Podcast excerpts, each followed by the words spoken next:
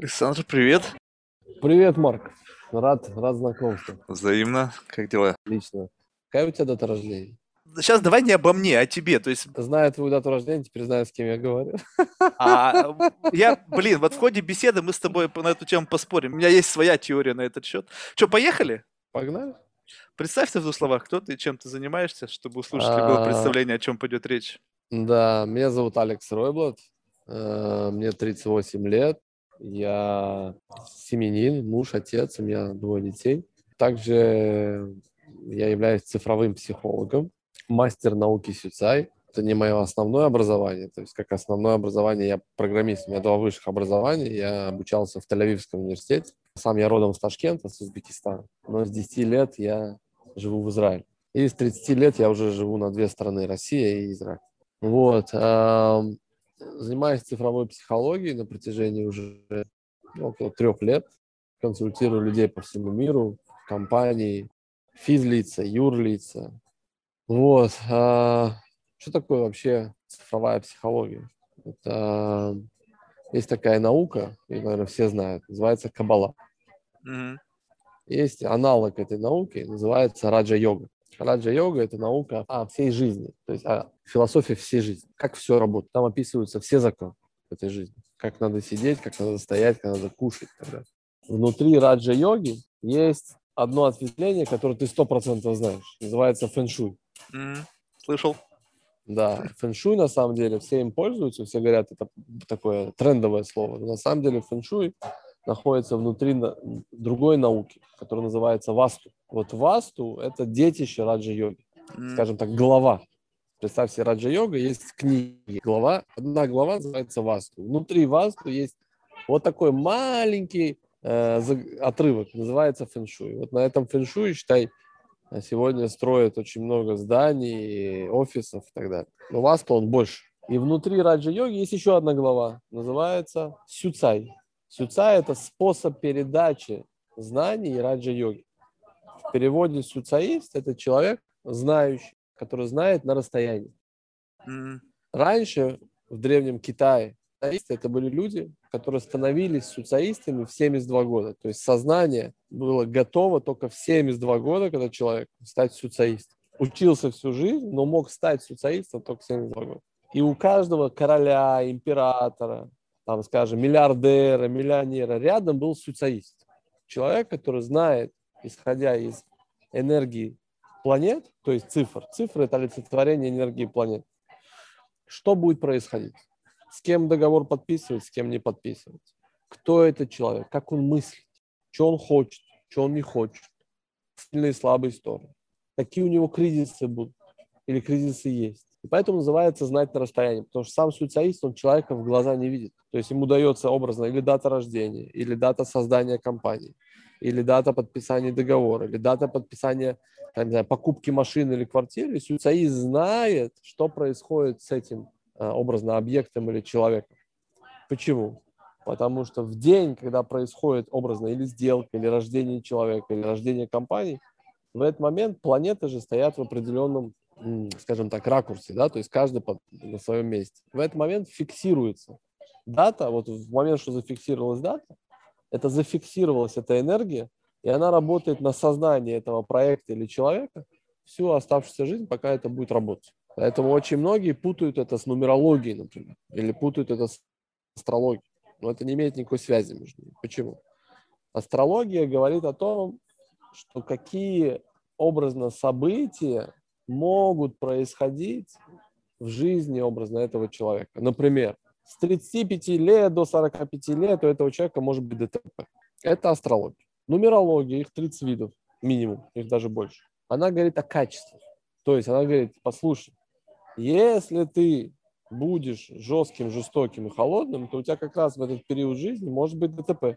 А цифрология говорит совершенно по-другому. Она говорит следующее, что душа пришла в этот мир и с двумя блоками, с сознанием и с подсознанием. И в подсознании есть такой аспект, называется память. В нашей жизни произойдут только те события, о которых мы думаем, говорим, пишем, планируем. Других событий не будет.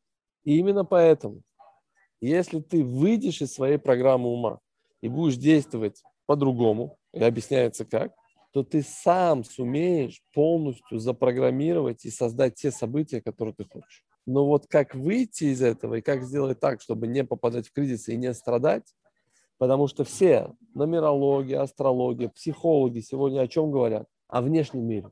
Они говорят или о будущем, или о прошлом. Например, регрессивная психология говорит, наладь отношения с родителями, будет тебе хорошо завтра. Коучи что говорят? Хочешь купить машину? Сделай вот это, вот это, в будущем будет машина. Нумерология, астрология о чем говорит? Вот у тебя в будущем есть такие-такие события, ты такой, такой-то человек, ну вот, живи и, и радуйся. А цифровая психология совершенно другая история. Это именно цифровая психология. То есть как, какой ты родился в плане своей психологии, что ты испытываешь, от чего ты страдаешь. И как сделать так, чтобы есть ключи, которые заложены в раджа-йоге, как сделать так, чтобы ты ушел от своих страданий и был счастлив сегодня. И если ты будешь счастлив сегодня, то твой эмоциональный, психоэмоциональный фон, он будет совершенно другой, он будет качественный. А значит, в свое сознание, то есть в аспект память, ты запишешь положительные события. И эти события будут происходить в твоей жизни. Хм. Слушай, тогда вот такой момент. Ты сказал, что это привязано к рождению, но является ли рождением фактом зарождения сознания в ребенке? Ведь он уже в утробе матери находится 9 месяцев, ну, там в разных случаях по-разному, и в какую-то часть из этого времени мозг уже потенциально наделен чем-то, то есть он, в принципе, может являться сосудом для появления внутри него чего-то но да. привязывается непосредственно к дате рождения. То есть, что в этот момент происходит какая-то загрузка в мозг сознания, если именно с этого времени начинается отчет твоего пребывания на Земле? Да. То есть, смотри, очень хороший вопрос. Человек может родить тело, душу дает Бог. Почему в иудаизме сказано, что если между мужем и женой не рождается ребенок, то говорится, нету Бога между вами. В момент зачатия ребенка происходит уже определение его даты рождения. 99% из случаев. Потому что сознание матери и сознание отца влияют на его дату рождения. Например, если мать в момент зачатия, в период, имеет несогласие к своим родителям или к родителям мужа, то это отразится в ребенке. Называется карма. Например, если образно, сейчас возьмем пример, хорошо, ребенок рождается 10, 20 или 30 числа, это говорит о явной карме, то мать была не согласна или с своими родителями, или с родителями мужа. Например, у меня родилась дочка 1 10 числа.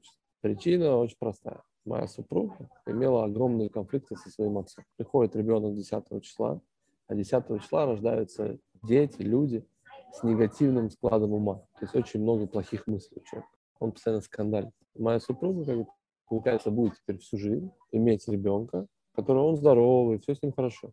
Но сознание негативное. То есть она будет отрабатывать свою карму, свои претензии с отцом, с этим ребенком. И таких случаев много разных. Дата рождения ребенка так, также определяет очень много вещей. Что будет с этой семьей, какие возможности к ней придут и так далее. Душа, которую вселяет Творец в этого ребенка, она выбирает родителей. Не родителей души, а душа родителей. И вот когда он уже рождается, в этот момент планеты фиксируют. Поэтому те случаи, где женщины идут делать кесарево сечение, те случаи, где происходят вот эти все вмешательства человека в этот процесс, они являются очень нехорошими. И недавно даже вот здесь такой случай, то есть есть страны, где не дают донашивать ребенка. Там на 38-й неделе все, в любом варианте будем делать кейсы. В этих странах я реально не рекомендую рожать. Хотя, например, одна из них это Дубай, где я сейчас нахожусь. Потому что, хотя говорят, что это может быть сейчас изменит. Потому что ребенок должен родиться сам. Вот. И а, даже, кстати, вот что тогда даже происходит? Через таблет, даже через таблетку лучше, но сам но не кесарево сечение. Потому что кесарево сечение у ребенка будет спящий ум. То есть он будет дол- дольше, ум будет более спящий. Вот, и понадобятся определенные практики в будущем для того, чтобы разбудить этот ум. Поэтому часто можно увидеть, что кесарево сечение, например, ребенок начинает позже ходить, позже говорить, позже слышать, позже, позже начинают вещи происходить, потому что ум. То есть ребенок должен пройти полностью вот эту трубу у матери, да, то есть получить вот эти все, все витамины и так далее. Вторая проблема сегодня – это же то, что матеря не хотят кормить грудью. Это что же проблема целая? Да? Задача очень большая стоит, потому что ребенок через молоко матери получает все. И прежде всего он получает сознание матери. Понимаешь? Сознание матери. Поэтому это огромная связь, это огромные процессы. Ну, некоторые есть... мужики, наоборот, могут не хотеть. Сам понимаешь. Да, то есть... Не бывает не все сознания, всех матерей. Да, это называется эго не хочет. М. То есть наше эго, оно является нашей иллюзией ума. И наше эго, оно не хочет. Понимаешь? То есть, или хочет по-другому. Но смотри, человек создал уже все, уже в космос летает. Но есть базовые вещи, которые мы не можем брать. Это Всевышний придумал так природу человека. И вот эти вещи, мы можем с ними бороться, можем пытаться их менять, но в жизни, в реальности мы видим, что они не работают на нас, они работают против нас. Ну, вот. Если взять даже, ну, образно, там, что было там сто лет назад. Люди, может быть, жили меньше, потому что не было такой медицины. Но, с другой стороны, они рождались более здоровыми, потому что роды принимались более правильно. Матери кормили молоком, и женщины хотели рожать. Это очень важно, хотели рожать. Потому что если женщина не хочет рожать, потому что ее сознание говорит, это ограничит мою свободу, это ухудшит мое качество жизни. Из памяти ты это не уберешь. То есть мы на эту жизнь влияем тремя способами. Мысли, слова, действия. Нам кажется, что что-то уходит. Не. Есть у каждого человека в момент рождения зарождается iCloud, называется яма кармы. Все наши мысли, все наши слова, все наши действия записываются в iCloud. За полгода до смерти iCloud покидает человека, потому что душа в следующую жизнь переходит без этой памяти. Поэтому за полгода смерти ты можешь увидеть, например, человека и увидеть, что у него глаза пустые. Он уже все, он уже такой пустоватый становится. Потому что iCloud покинул. Поэтому ни один целитель не может вмешаться. То есть можно исцелить человека, пока iCloud не, не, по, не покинул человека. Только он покинул все, с человеком уже ничего не сделать. Понял? Да, слушай, Получается, вот- Я только добавлю, получается, что когда мать, представь себе, то есть что происходит, возьми классический случай. То есть до беременности она думала, хочу, не хочу, хочу, не хочу. Правильно? Потому что у нее сегодня выбор есть. Раньше выбора не было, она жила в деревне. Чё? Мы, же все, мы же все колхозники. Где твои родители или дедушки хотя бы жили, бабушки? В колхозах они жили, в колхозах, в деревнях. У меня то же самое. У нас у всех это. Потом все перешли вот эти города, мегаполисы. далее. Теперь что происходит? Это раньше женщины у нее не было выбора, она рожала и, и все. Сейчас у женщин есть выбор. Они хотят Дубай, они хотят Москва, они хотят машины, они хотят театр, они хотят одеваться хорошо. И она начинает думать, хочу, не хочу, ребенок надо, не надо. Предположим, она уже захотела его, уже забеременела. На протяжении этих 9 месяцев что начинает происходить? Конфликты, ссоры, ругания. Муж начинает там больше гулять, загуливать, подбухивать, да? Это же все отражается на ее сознании. Ее сознание начинает заходить в состояние несогласия. То есть она не согласна, ее эго не согласно с мужем. Это неправильно, это нелогично. Это все сознание она передает в утробу ребенка. Такие истории. Слушай, вот тогда получается так, что условно каждый в этот мир приходит с определенной программой. Ну, то есть Да. тебе суждено быть тем, кем тебе суждено. И тогда основной вопрос. Вот я просто почему э, мне интересно общаться с разными людьми, и я вижу, как бы так, два типа людей, ну, таких Да. именно в моей классификации. То есть я, я имею в виду успешных людей. А, те, которые пришли к своей цели относительно легко, я сейчас, не, не- опять же, стоит, стоит сделать дисклаймер, что не значит, что они ничего не делали и просто в один день стали богатыми. Они работали, и у них, то есть у них был определенный предпринимательский талант, скажем так, который, делая те же самые действия, привел их к цели намного быстрее или намного более качественным результатом.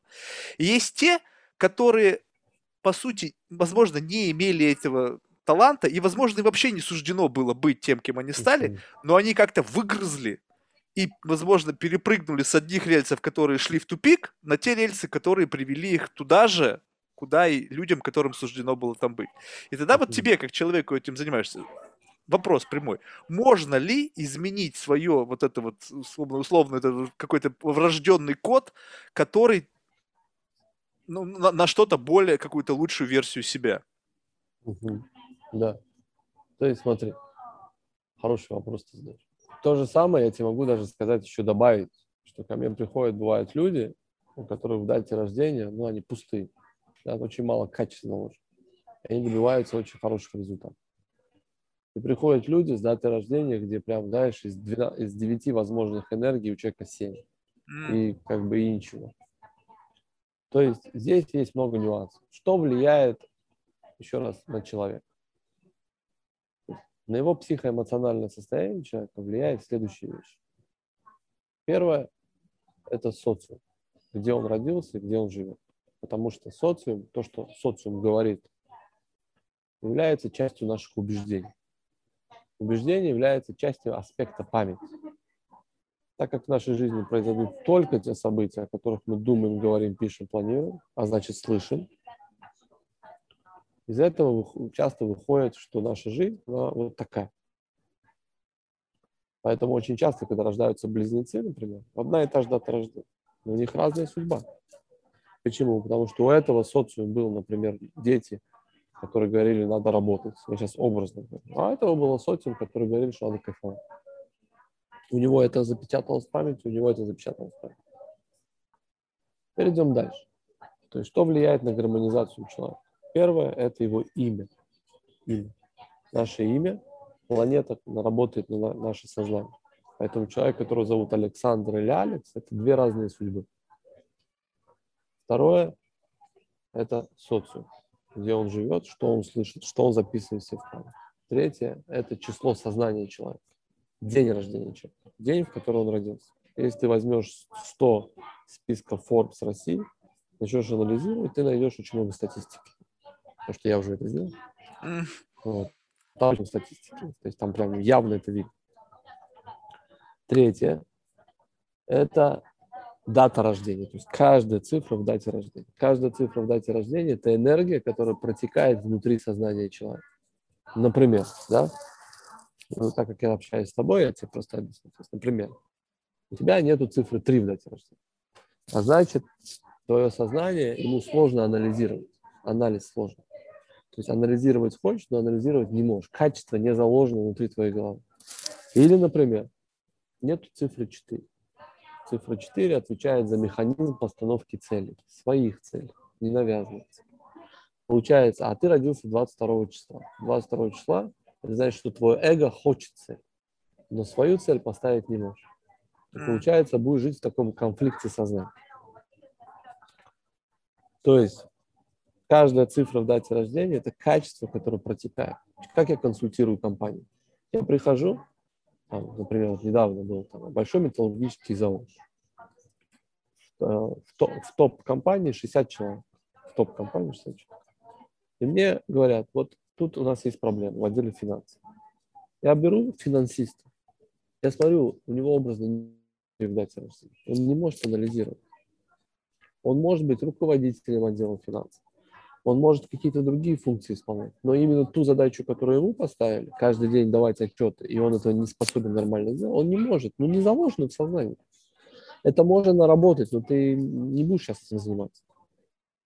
Или, например, а, отдел маркетинга. Да, прихожу в компанию, отдел маркетинга. Говорят мне следующее. В отделе маркетинга у нас бесконечная текучка людей. Стоит такая задача. Все очень просто. Я смотрю даты рождения людей. Есть люди, которым очень важна миссия в компании. Например, ты. Тебе заложена очень важная миссия, чтобы была в компании. Куда мы идем? Это люди, рожденные 4, 13, 22 числа и 31 числа. Это люди, рожденные 9, 18 и 27 числа. Это люди, которые ради миссии будут работать. Беру отдел маркетинга, смотрю, там одни четверки и девятки работают. А миссии в компании нет. Делаем простую вещь. Выстраиваем миссию в компании, еще миссию для отдела делаем. Спустя 6 месяцев смотрим, текучка упала на 84%. Потому что такие люди, как ты, например, да, ты же неплохой, не хороший, но тебе важно, чтобы была цель глобальная. Куда мы, зачем мы идем? Мне, блин, нафиг это не нужно. А тебе, твоему эго, это нужно. И поэтому, если ты, например, работаешь в какой-то компании, вот сейчас там, где ты сейчас, да, вот находишься, если ты не будешь понимать, какую глобальную пользу мы несем, то уйдешь оттуда, бабки бы тебе не платили. Представляешь, как это происходит? Это все психология человека. То есть нумерология бы сказала бы, что у тебя образно есть креативное мышление. Астрология тебе скажет, что через 20 лет ты станешь красивым богатым. Но не факт. А психология скажет, что для того, чтобы сделать так, чтобы такой человек, как ты, Марк Девельман, работал со мной всю жизнь, и мы вместе строили большую компанию, этой большой компании должна быть цель. И тогда вообще не важно, что там в нумерологии, в астрологии. Если будет большая цель и все будет честно в этой компании, ты будешь работать. Понял? Слушай, ну на самом деле, как бы звучит настолько классно, что тяжело в это поверить, понимаешь? То есть, как Да. бы, вот это э, основа для этих знаний. Это, э, ну вот, big data. Это, по- это Раджа-йога. получается, ну, э, это я понял. Я имею в виду с точки зрения именно формирования цифр, да? То есть это многовековой анализ личности, который привел к тому, что действительно это так. То есть откуда эти цифры изначально вообще взялись и как Да. они были со- соотнесены с конкретными человеческими характерами? Да. Значит, я только закончу тот еще вопрос. Там Ага. один момент остался. И то, что на нас еще сильно влияет, это еще два факта. Мгм. То есть это наша миссия, то есть это сумма даты рождения, это миссия человека, то есть как он будет действовать после 33 лет. Мгм. До 33 лет человек че- действует по числу сознания, по дню рождения, в 33 года по миссии. Поэтому люди женятся в 22, разводятся после 30. Потому что женился с одним человеком, проснулся в постели в 33, там живет другой. То есть Иисус, да, то есть 33 года. Откуда это все идет? Мессия, то есть миссия. Очень хорошо, когда везет, когда число сознания и миссия одна и та же цифра. Да, Нам с тобой не так повезло. То есть ты число сознания 4, миссия 8. Я число сознания 8, миссия 6. То есть то, что я хочу, ты делаешь. Понял? Да. То есть миссия – это наше действие. И до конца жизни человек будет жить только в рамках своей миссии. Теперь один из самых больших вопросов людей – это же деньги всегда. Деньги. Где мои деньги? Где мои деньги? Да, то есть к этому идут люди. А, То есть неважно, даже когда собственник большой компании меня э, приглашает на консультацию, он же о чем хочет сказать, что сделай так, чтобы они денег больше не зарабатывали. Вот. Деньги заложены в дате рождения. И если ты посмотришь, просто проанализируешь даже 100 Forbes России, ты увидишь там четкую статистику. Сумма даты рождения в самом большом количестве это три самые эффективные миссии, которые есть. Это миссия 3, миссия 6 и миссия 8 в сумме. Не все, но в статистике, вот возьми просто там 100 человек же будет, правильно? увидеть, этих будет там 35%, этих 30, этих 20. То есть это основная. Другие миссии, у них тоже есть своя эффективность, да, то есть, но меньше. Вот. Теперь идем дальше. То есть дальше у человека есть еще вторая матрица. То есть мы есть первая матрица, которая то есть еще вторая матрица. Это вс- 12 аспектов, которые есть у человека в плане его э, вообще его отношения к жизни, к семье, к деньгам, к интуиции, ко всему. То есть, например, могут жениться два человека, они могут быть образно, там у них может быть неплохая совместимость, но у них отношения к семье разные. Для одного семья это что-то святое образно, а для другого семья это такой пришел ушел. И у них из-за этого может быть разлад. Или возьмем другой пример, частый, который ко мне обращается. Два партнера не ладят между собой в бизнесе. Смотришь, у них отношение к деньгам совершенно разные. Один считает, что деньги нужно отдавать только когда об этом весь мир знает, а второй считает, что деньги нужно отдавать только если ты э, доказал, что эти деньги принесут тебе прибыль. Мгм. И получается, у них разлад на этой теме. Этот отдает, когда весь мир об этом видит. На рекламу может миллионы скидывать. А это говорит, так нельзя делать. Каждая реклама должна быть эффективной. И на этом у них начинает быть конфликт. И это можно решить. Но они же не понимают это. Это заложено в дате рождения. Перейдем дальше. Сама наука раджа-йога, она пришла когда-то в медитации, медитация. Людям называется древний ари. Древний ари это даже где-то, по-моему, в России где-то находится, чтобы ты понимал. То есть там это Индия, Россия, Китай и так далее. Эта наука, она была как бы секретная. То есть это не то, что там вот каждому в школе преподавали. То есть элита общества пользовалась этой услугой, то есть социисты. Да, это такая профессия. То есть он в 72 года становился социистом, присоединялся к кому-то и с ним до старости лет, пока там жил, жил. И все это сохранялось в архивах.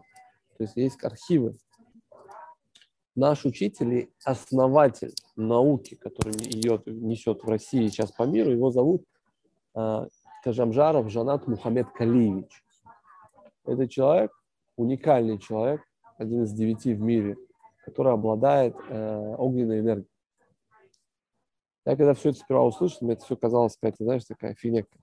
Мгм. Вот. Но это человек, который может взять образно ра- раскаленный меч и вот так вот языком его спокойно облизывать. Человек, который берет руку, засовывает в кипяток, вытаскивает и ни одного ожога. Вот. Ему сегодня под 60 лет. И когда ему было 47 лет, он был в долгах очень больших, и с Алматы, он родом с Алматы, откуда-то с Казахстана, но в то время с Алматы он направился в, в Китай. В Китае ему повезло, он нашел своего учителя, mm-hmm. который передал ему знания и энергию, передал ему. Потому что если ты немножко поизучаешь традиции Китая, ты увидишь, что в Китае а, у них э, передача знаний не происходит, как у нас. Взял книжку, открыл, тебя научили. Там происходит на уровне энергии. То есть учитель встречается с учеником, пять лет он с ним ходит, обучает его чему-то. И через пять лет он просто подходит, касается его головы и передает. Называется трансплантация знаний. Это в Китае об этом все знают. Но нам, европейцам, да, мне с тобой вообще это непонятно. Мы понимаем знания, возьми книжки, аудиокнижку, почитай, прослушай. Но настоящая передача знаний происходит через трансплантацию знаний. Короче, когда я все услышал, это было там три года назад, я сказал, какой-то бред, да, ну что за фигня. Но из-за того, что я изучал кабалу много лет, мне это было чуть-чуть, я так, знаешь, с доверием к этому относился, потому что в кабале сказано, что книжка Зуар, которой каббалисты все пользуются, она тоже пришла через в медитации, да, там, людям. И передачи, и каббалисты, они изучали по книге, но передавали тоже через энергию. Поэтому я так более доверительно к этому относился. Вот. Uh, учитель где-то, когда ему было 50 с лишним лет, я не помню, сколько, 55, по-моему, он вернулся в, в Россию и начал как бы преподавать. То есть приходят люди, он им преподает эту науку и раскрывает ее по чуть-чуть. То есть это не то, что, знаешь, как мы сегодня привыкли, Э, инфопродукт есть, то есть готовое знание, 10 лекций прослушай, и ты будешь знать. Это не так происходит. То есть первые, например, обучение учителя шли один день, сегодня это уже 6 дней. И сейчас это двигается дальше и дальше. И приходит знание, то есть он передает знания, это длится 5-6 дней, начитываются лекции, и в конце 5-6 дня он стоит перед тобой, этот учитель, и просто вот так вот дотрагивается от тебя и делает себе трансплантацию знаний. Ты сперва не понимаешь, что за фигня происходит. Вот. А потом объясняет. Он говорит, я тебе передал больше знаний, чем я тебе рассказал. Они у тебя раскроются, когда ты начнешь консультировать людей, проводить мастер-классы, начнешь говорить. Я думал, что он опять фигню несет. Но когда я начал говорить и начал консультировать людей, реально в мое сознание начали всплывать такие факты, которых у меня в конспекте нету. У меня конспект 90 страниц. Там нету этих фактов. И потом, когда я ему начал рассказывать об этом, я говорю, Жанат, что это за история? Он говорит, это вот этот iCloud, он работает. Понимаешь? То есть всплывают события. Вот. На сегодняшний день э, открыто где-то 13 школ по всему э, науки Сюцай. Сейчас летом открывается в Америке, Лос-Анджелес, Калифорния, Майами. Э, я сам являюсь руководителем школы Сюцай в Израиле и в, Нижнем Новгороде. Вот. И уже отучилось где-то порядка 4 тысячи человек в этих школах. Обычно происходит только офлайн, нет никакого онлайн. Это знания не передаются онлайн, только в личном контакте. Вот так. Слушай, тогда вопрос. А, ну, ты должен сейчас понимать, что мы должны настроиться на одну волну. То есть у тебя да, свое да. видение, у меня свое. Вот э, я, я вижу, что он тебе помимо знаний еще и зашил и то, что ты его сейчас прорекламировал нехерово. То есть mm-hmm. то, что ты про, рассказывая про него, у тебя 4000 учеников. То есть сейчас потенциально у можно меня не у меня, у него 4000. А у тебя сколько? У меня нет учеников. А, то есть ты дальше знания не передаешь в народ? Ну вот чтобы нет. стать... мастер науки Сюцай, мастер. Я мастер науки Сюцай. Мы не, мы не обучаем науки Сюцай. Я консультирую людей, провожу мастер-классы, могу консультировать любой бизнес, любого частного человека, но обучать знаниям я не обучаю. А почему он тебя обучил в таком случае? Смотри, первое, у каждого свое предназначение. Оно mm-hmm. тоже зашито в дате рождения. И второе, для того, чтобы обучать, нужно понять все законы мироздания. Это возьмет где-то 10 лет. Mm. Вот, то есть он 10 лет жил со своим учителем, 10 лет получал эти знания, и учитель ему сказал, ты можешь передавать их дальше. То есть право это сделать у меня есть, я могу завтра пойти, но я этого не сделаю, потому что я не понимаю то есть знания раскрываются мне со временем. То есть я не понимаю все законы мироздания.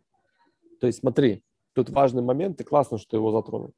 Когда я консультирую человека, я не беру карму этого человека на себя. Когда я провожу мастер-класс, обучаю, например, чему-то, какому-то блоку, я не беру карму на себя. Но когда я научил нового мастера консультировать, я взял карму его и всех его клиентов на себя.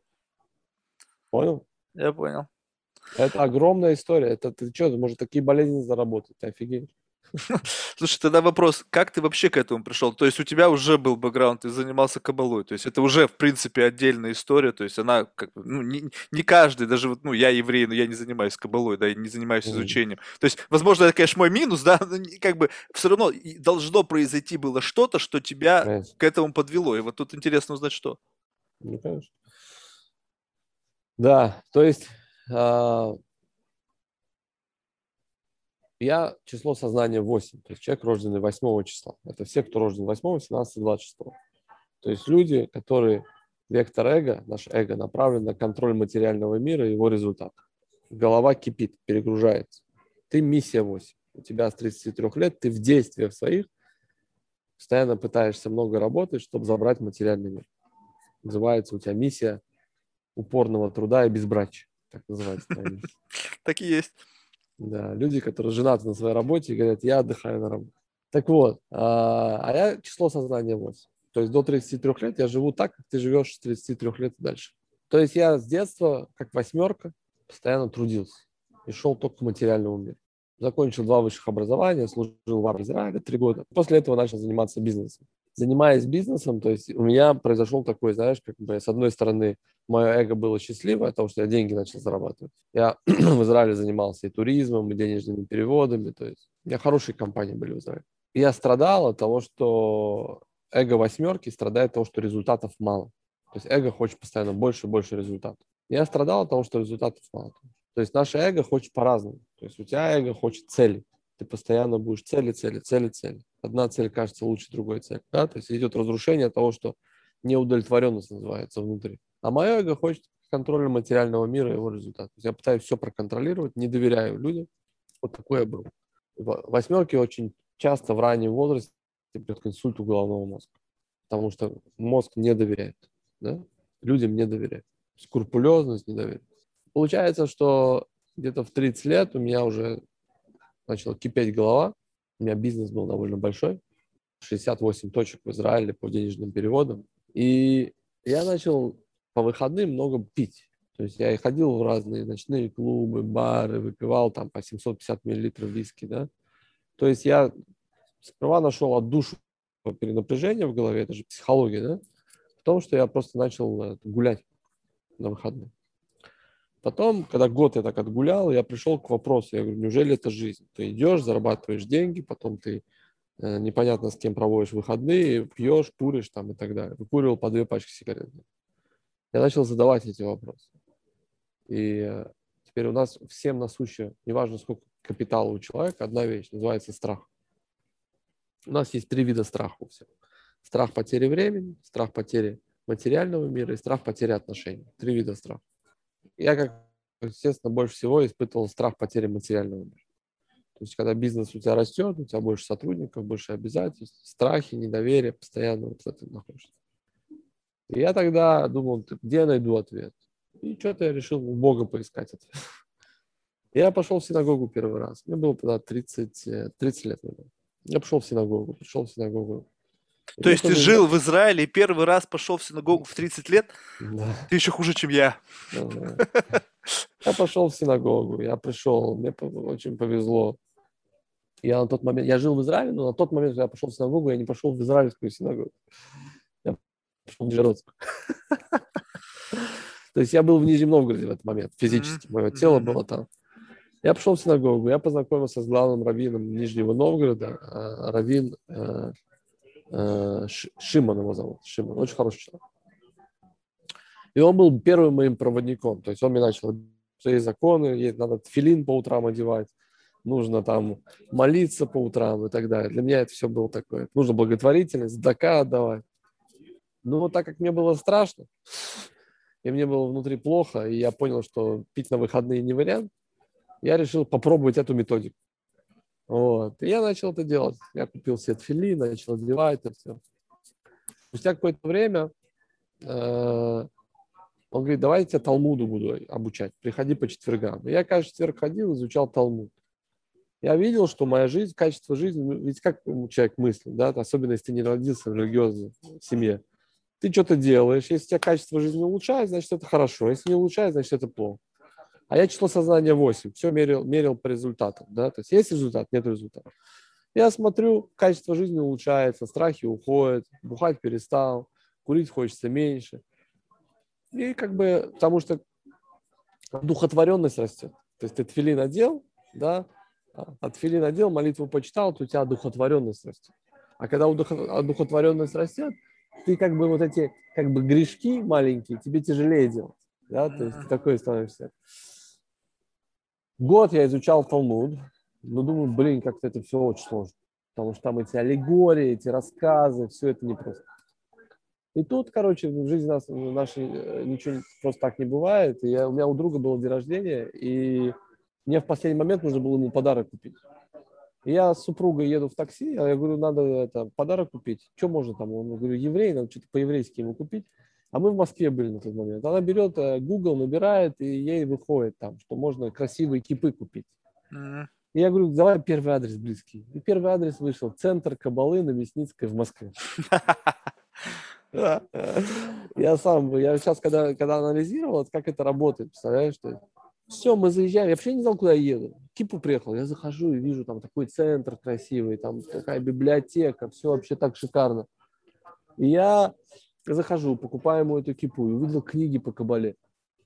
И это были вот первые книги, которые я купил. Была книга «Сила кабалы». Я ее очень рекомендую всем прочитать. И так вот началось мое вообще знакомство с кабалой. Потом вдруг я, ну знаешь же, как ты попал по Гуглу, потом тебе реклама лезет. И мне пришла э, реклама э, такого замечательного человека, наверное, он в списке твоих э, рассылок, Антон Винер. Mm-hmm. Вот. Он обучает первые ступени кабалы в Москве на Мясницком. И я взял его курс. Вот. И он э, был таким моим первым проводником э, в кабалу, за что я ему очень благодарен. Вот. И вот так я начал изучать. Потом я изучал у Михаила Лайтмана, и там изучал, тут изучал. Короче, три года я прям очень мощно это все изучал.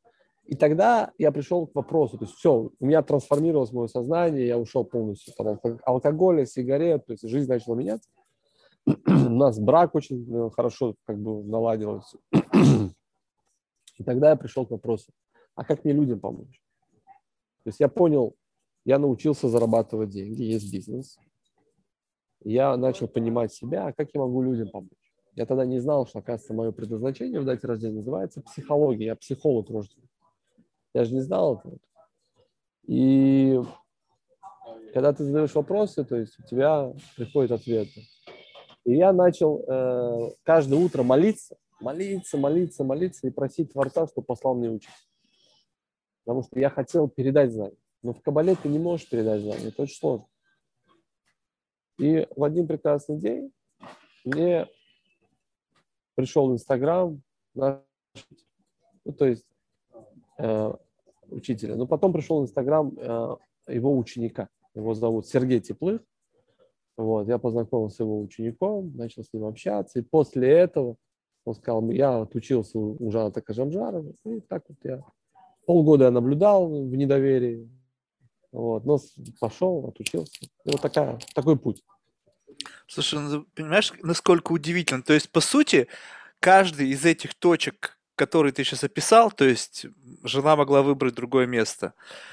Потом после этого мог не появиться человек в Инстаграм. Потом ты мог просто, ну, даже если бы он появился, ты мог не встретиться со своим учителем. То есть, понимаешь, как жизнь изначально тебя вела вот туда, куда ты пришел. Yeah. Ну, у меня тогда такой вопрос, понимаешь? Тогда что в этом всем было от тебя? Все было от Хотел ли ты туда попасть? Либо что бы ты ни делал, ты все равно бы туда попал? Да, классный вопрос ты задаешь. Знаешь, число сознания 4 пришло в этот мир менять кармы людей. У каждого есть еще свое предназначение по, по, по дню рождения.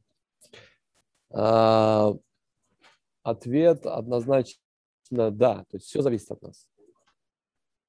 Просто что происходит? Представь себе аспект памяти. То есть душа пришла с двумя блоками. Сознание, подсознание. 97% времени человек проживает в подсознании. Даже все самые осознанные подсознание. В подсознании мы принимаем решение через хочу, не хочу, правильно, неправильно, э, хочу, не хочу, нравится, не нравится. А в сознании, о котором весь мир сейчас говорит, человек принимает решение через целесообразно, нецелесообразно. Так вот, всего 3% времени мы целесообразны. 97% времени хочу, не хочу. Хочу яхту, хочу самолет, хочу квартиру. Это все хочу, не хочу. Это все из вектора эго человека. Называется ложное эго, его называют так. Теперь, в подсознании есть четыре аспекта. Первый называется тонкий интеллект, логика человека. Второй называется память, внутренний телевизор человека. Третий – это эго человека, то, что человек хочет. И четвертое – наслаждение. В наслаждении есть девять ключевых эмоций. Четыре положительные, пять отрицательных. Когда мы испытываем положительную эмоцию, например, любовь, радость, удивление или покой, позитивное безмолвие, мы попадаем в белого волка, называется, путь к Богу. Творец нас поддерживает. Когда мы испытываем негативные эмоции, например, гнев, страх, скорбь, обида и так далее, мы попадаем в черного волка. Творец нас не поддерживает. Поэтому почему говорят, есть такая поговорка, беда не приходит одна. Откуда это все идет? Человек, когда попадает в негатив, у него обиды, Ему Всевышний не, пом- не помогает, он наоборот, ему еще кризис, еще кризис, еще кризис. Человек сидит, ну сколько уже можно, да? Теперь у человека есть три стадии эго. Три стадии эго. Эго ищет счастье, эго страдает и эго безразлично. Пока мы молоды, мы живем, то и эго ищет счастье, то страдает, то счастье, то страдает. Ну, возьми, например, любую женщину. Если мужчина начнет ее бить, бить, бить, там, колоть, то что с ней происходит? Она в какой-то момент переходит в эго безразлично ей становится безразлично. И она или уходит из этого брака, или заболевает и так далее. Поэтому женщины, например, когда ты видишь, очень много страдают в браке. У них всегда болезни начинаются на лице и так далее. Откуда это происходит? Это происходит от страдающего эго. Когда эго ищет счастье, тело проходит детоксикацию. Когда эго страдает, тело проходит, весь наш организм, наш храм проходит интоксикацию. Все наши болезни прописаны в дате рождения. Их несколько вариантов есть. В каждом Получается, вот это только эти болезни. Недавно, кстати, две недели назад у меня э, был кейс, где я с одним доктором консультировался, я ему просто показал, есть такой плакат болезни. И он сидел вот так. Он говорит, не может быть. Он говорит, у меня сейчас говорит, есть пациент, есть пациент, три месяца не могут поставить диагноз. Он говорит, я просто сейчас говорит, посмотрел на дату рождения, и вот этот диагноз. Это все, ты пойми, это я, мы же это не придумали, учитель это не придумал. Это наука раджа-йога. То есть Творец дал инструмент, инструкцию этому миру, все прописано. Все, буквально все, как питаться, как спать, как жить, как болеть, как выздоравливать.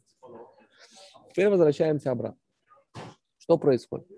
Человек каждую секунду, когда у него есть мысли, он записывает свою память. В аспект памяти это внутренний телевизор, события. То есть, если я понял, что мне нужно, нужен учитель, например. Я начал об этом говорить, думать. Я записываю это в память. От памяти это уходит к Творцу через седьмую чакру. И рассыпается в сознании других людей, которые приходят ко мне. Я тебя вначале спросил, я говорю, вообще, а как ты меня нашел? Ты говоришь, кто-то тебя порекомендовал? Неужели ты не знаешь? Я не знаю. Как это произошло? Так работают законы благодарности. То есть я, видно, кому-то помог этот человек испытал радость. Я от него не ждал благодарности. Его радость ушла к Творцу. И рассыпалось в сознание вообще третьего, может быть, человека, который тебе говорит, Марк Девильман, есть Алекс Робот, возьми у него интервью. А мы же благодарность ищем напрямую и разрушаем, потому что ее не получаем. А благодарность от Творца приходит совершенно другим способом.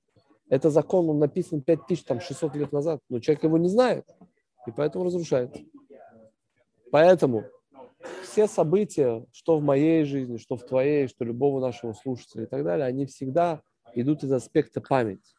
Понимаешь? Слушай, я вот здесь на секундочку тебя прерву, давай, чтобы давай. просто вставить правильный момент. Ты сказал, что как только ты стал задаваться вопросом мастера, по сути, ты стал в этот момент посылать сигнал, и твой, твое сознание, возможно, подсознательно стало искать этого мастера. Да. И все, что тебя окружало, ты видел в этом некие сигналы, которые тебя да. привели туда, куда ты. Но да. как ты поставил этот вопрос?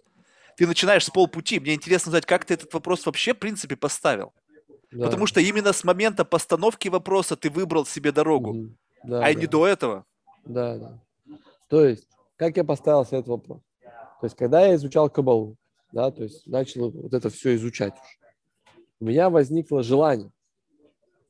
Теперь я понимаю, что мое желание, которое возникло, оно прописано в моей дате рождения. То есть, потому что это мое предназначение. Оно у всех у нас есть. Мы просто его не слышим. У меня возникло желание, которое начал говорить, а как мне передать это людям, как их обучить? Желание а, изучить, знаешь, как человековедение, понять вообще, из чего человек состоит. Понял? То есть вот такое у меня началось. Да, я, я это понял. Просто я не понимаю, зачем, если ты хочешь кому-то помогать, зачем тебе нужен кто-то, чтобы тебя научил помогать кому-то? Ну, тут я отвечу тебе. А, дело в том, что вот до того, как я попал к Равину в синагоге, у меня было такое же мнение, я считал, что я могу все сам. То есть, ну, ты идешь, работаешь, зарабатываешь. Но когда у меня был внутри вот этот кризис, и я вдруг понял, что, оказывается, есть учителя, то я увидел первого учителя, который дал мне... И меня тогда видно в сознании, ты хороший вопрос задал, меня в сознании видно зафиксировалось, что нужен учитель для того, чтобы двигаться дальше. Mm. А учитель, чтобы двигаться дальше. И тогда мое сознание уже точно вырабатывало мне мысль, что нужен учитель, чтобы двигаться дальше. Но до 31 года, до 30 лет 100% ты прав. Я вообще не думал, что нужны учителя. Я вообще не думал, что нужно больше учиться. Я две степени отучился. Куда еще учиться? Я вообще, в принципе, ко всем людям отношусь в той или иной мере как к учителям. Потому что на самом деле ты никогда не знаешь, какую мысль тебе может донести человек. Вопрос в том, что многие люди не умеют слушать. То есть э, бывает так, что ты вроде бы разговариваешь с совершенно обыкновенным человеком, который там не наделен какими-то степенями, там, не знаю, там, 100%. Э, и он может в какой-то момент времени сказать что-то, что существенно изменит твое представление о мире, о ситуации и так далее. И поэтому каждому человеку я отношусь именно с этой точки зрения, потому что ты никогда 100%. не знаешь. Ты настолько прав, ты даже себе не представляешь, насколько. То есть на тысячу процентов. То есть все сигналы, которые нам приносит Творец, все от Всевышнего, да, все, что происходит вокруг нас, оно происходит не просто так. То есть я сейчас сижу в лобби отеля в Дубае, и здесь есть люди, например, 10 человек. Они должны быть здесь. Понимаешь? То есть мы никогда не находимся там, где мы не должны. И если образно сейчас... Да, вот я расскажу тебе случай, там, буквально три дня назад произошло. Мы пошли на пляж с другом. Купаемся, и там пара тоже купаются. У них двое детей, у нас двое детей. И вдруг Э, а я вижу, они хотят сфотографироваться. Ну, знаешь, селфи пытаются сделать. Естественно, я предлагаю свою помощь. Я говорю, давайте я сфотографирую. Я беру их, фотографирую все. Я никогда не лезу с вопросом. Да, то есть я считаю, что если человек, ну, он задаст вопрос. И тут, естественно, проходит там 7-8 минут. Э, супруга этого молодого человека говорит, а откуда вы? Ну, обычный вопрос. Мы рассказываем, мы откуда, не откуда и так далее. И заговорились. И тут она говорит, а вы есть в Инстаграме? Uh-huh. Я говорю, есть. Я кидаю ей ссылку. У меня там уже 700 тысяч подписчиков и так далее. И это сразу людей такого интересно все. И проходит, по-моему, я не знаю, может 20 часов проходит. И человек говорит, пишет уже мне в директ, давайте поужинаем. То есть ее что-то заинтересовало. Да? Все. То есть ничего просто так не приходит. То есть она именно на этом пляже, два метра от меня, была для того, чтобы потом мы встретились, поужинали, я передал ей какую-то информацию, у нее в жизни что-то и двигалось дальше, да, то есть вот эта передача энергии бесконечно друг другу. Да, но вот ты, ты как раз-таки описываешь ситуацию предрасположенности к определенным событиям.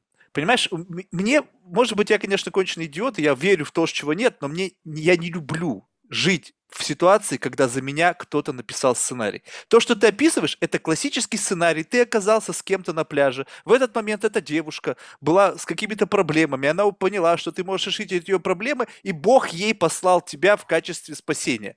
Понимаешь, это все... Вот, но если бы это была моя жизнь, то я бы сказал, что окей, мне нужно тебя найти. Я бы пошел сам и тебя нашел и сделал бы так, чтобы ты мне помог. Вот это я управляю жизнью. А то, что ты описываешь, это жизнь, которая меня ведет, и вот в этом-то и смысл, что, понимаешь, есть люди, которых жизнь ведет за руку. И она приводит их всегда в хорошие места, потому что им суждено прийти, и эта жизнь их приведет туда, куда нужно. А есть жизнь, когда тебя ни хрена жизнь не ведет. Она тебя может привести только на помойку. Вот и, и, и вот мне такое не нравится, понимаешь? Я, я пытаюсь всяческими силами сделать так, чтобы не жизнь управляла мной, а я мог не управлять жизнью, но хотя бы иногда, иногда, я не говорю всегда, это было бы больше моих интеллектуальных возможностей, но хотя бы иногда верить в то, что в какой-то момент времени я вижу эти рельсы, я вижу эту стрелку, и я понимаю, что мне суждено сюда, но я прыгаю налево да. или направо. Да, я понял. Смотри, я думаю, что кардинальная разница между тем, что мы а, обсуждаем здесь, заключается просто в одном. В том, что когда мне попал Инстаграм этого учителя, я мог, исходя из своего вектора эго, его забраковать. Не увидеть, не распознать. Вот то, что я его распознал, это и есть действие, которое я делаю. Потому что за это время же много чего было. Я же тебе только отрывки рассказываю. Да, но ты искал подсознательно, ты уже искал человека. Безусловно, ты мог сказать, что нет, это не тот учитель, но в любом случае ты искал. У тебя была потребность найти кого-то. Угу. И тут со- сочетание факторов каких-то, опять же, родило тебе потрясающий вариант выбора. И вот он, да. пожалуйста, вуаля, и ты принял да. это решение. Да. Ну, а ты думаешь, у других не так? Я, я, вот именно что у всех так. Я, но есть, не знаю, мне в жизни сталкивались ряд людей, которые, вот. я полностью убежден, что они да. хакнули свою судьбу. Вот я тебе скажу, что за образа за три года я переобщался с большим количеством образно миллионеров, mm. да? владельцев там каких-то больших компаний. И если мы говорим с тобой только с точки зрения, скажем, жизненного пути, то это видно, что вот спроси любого человека, как ты к этому пришел? Всегда в этом пути есть определенный момент, где он познакомился с кем-то, пошел работать куда-то. То, то есть всегда есть какой-то, правильно? Совершенно верно. И это маленькие отрывки, то есть между ними происходит еще целые отрывки. Просто черными, то есть жирными мазками мы вытаскиваем всегда вот это, да, то есть между этим и этим может три года пройти, да, так вот, это всегда тебя жизнь ведет. Просто вопрос, что так она тебя поведет или так поведет, больше страданий у тебя будет, меньше страданий. Это, конечно, зависит от твоего выбора. А выбор где находится? Тут вопрос, где находится выбор. Выбор находится в нашем эго, потому что в эго мы делим, а в миссии мы осуждаем. Вот смотри. Ты число сознания 4. Человек, рожденный 22 числа. Твое эго делит. Честно, нечестно. Целеустремленно, не целеустремленно. Есть цель, нет цели. То есть, если, например, в твоей жизни приходит человек, и он ведет себя нечестно, ты его делишь и больше с ним не общаешься. А именно этот человек должен по траектории привести тебе вот такие-то события положительного характера. Но ты его полностью поделил. Я число сознания 8. Я делю людей на богатых и бедных результативных, нерезультативных. Что это значит? Что если, например, мне придет сейчас учитель, образно новый учитель, и он, предположим, выглядит какой-то бедный, в каких-то штанах непонятно рваных, я его здесь поделю и скажу, не, не для меня. Вот, вот это деление в эго, оно и различает между нами. Что иногда, как говорится, пространство так оседает на нас, что оно говорит, что да я тебе уже так подстрою, чтобы ты же и в эго его забрал. А иногда нет, это мы проходим вот это испытание нашим эго. И у каждого, конечно, в цифрах это у кого-то легче, у кого-то сложнее. То есть, например, у тебя миссия 8. То есть 33 года она у тебя 100% включится. То есть ты будешь, у тебя будет мораль, называется дисциплина. Ты захочешь, чтобы все жили в дисциплине, все трудились и приносили тебе результат. Люди, которые не трудятся или работают мало, будут являться для тебя бесполезными людьми. Ты их осудишь. Это значит, что ты в своих действиях будешь призывать всех к дисциплине и к труду. То есть те люди, которые скажут, я не хочу вообще трудиться, у него вообще другая программа. Ты с ним в жизни не сможешь коммуницировать. А если ты не сможешь коммуницировать, ты не сможешь получить его энергию этого человека, его ресурсы, все, что заложено за ним. А у него может быть море всего того, чего ты просто пропустишь. Понимаешь? Не, я и вот с, с этой точки зрения понимаю, просто я не думаю, что я так реагирую на это. То есть я не как раз-таки не делю ну, людей. 33 нет уже, по-моему, да? Не, мне уже больше, чем 33. То есть, а, ну, все, ну, то, то есть понимаешь... Ну, как нет, смотри, ты работаешь как, в каком месте? Ты работаешь в месте, в котором делает продукты для очень обеспеченных людей. Ты уже поделил. Так это всего лишь инструмент. Какая разница? Это же и есть наше деление. Да, но а, это не значит, что я общаюсь только с богатыми людьми. Естественно, нет. Ты просто хочешь, чтобы все, что, с чем ты общаешься, с кем, работало на богатых людей. Потому что ты знаешь, твое, ты в действиях своих хочешь богатства. Не, ну это глупо было бы отрицать. Я просто, не знаю, я вот эту историю, когда кто-то не хочет богатства, ну, come on, ребята, ну, это немножко другая история. То есть одно дело, когда ты берешь это богатство только ради того, чтобы сделать в Инстаграме новый пост, а другое дело, что просто, блин, да я хочу жить нормально. Почему нет? Это, это разный подход. То есть у меня нету вот этого сумасшествия, связанного с тем, что сейчас многие люди живут не ради того, чтобы получать удовольствие от вещей, а ради того, чтобы себя напялить или показать кому-то, что у тебя это есть. Ну нет, с такой парадигмой, ребят, ну вы живите так, как вы живете. Мне просто да. нравится жить в комфорте. И все, да. комфорт в наше время стоит денег, поэтому мое, да. мое так вот тут и есть решение, момент. оно объективное. Так вот тут и есть момент, то комфорт, о котором ты говорил, который тоже заложен в рождения, у него нету предела. И получается, что, предположим, у тебя есть хороший автомобиль, хороший дом, ты увидишь и вспомнишь мои слова, скажешь, теперь хочу больше дом, больше машин, больше путешествий, больше. Что происходит? Почему люди в кризис попадают? Потому что когда мы находимся в состоянии неудовлетворения, что мы записываем в память? Неудовлетворение. Неудовлетворение – это значит, что у тебя нет благодарности к Творцу, тому, чему тебе дал. И погоня за материальным миром, потому что больше машина, больше квартира, больше это, это всегда брать на себя больше ответственности, больше сотрудников, больше проектов. Какой-то момент, когда у тебя сработает планета не так, как надо, а у нас, мы все живем в циклах 9 лет. То есть у нас есть цикл 9 лет. Есть года, где очень э, расположено открытие бизнеса или новых проектов, а есть года, где нельзя этого делать. Но так как основная масса людей, мы же не умеем это считать, то если мы это сделаем не в правильный день, не в правильный месяц, не в правильный год, то мы получим кризис. И получается, почему люди в банкротство попадают? Это же истории все, их же тысячи. Да, то есть э, истории успеха же единиц, а история банкротства в тысяч. Почему? То есть у него образно, вот недавно человек, а у него была там одна клиника. Ну, разрабатывал свои там 600-700 тысяч рублей. Нормально же. Открыл вторую, начал зарабатывать там образно миллион двести. Ну все же хорошо. Нет, у него была миссия 8, как у тебя. Он говорит, теперь третью, теперь четвертую. На седьмой весь бизнес накрылся. Этот комфорт, это же как резинка. Мало, мало.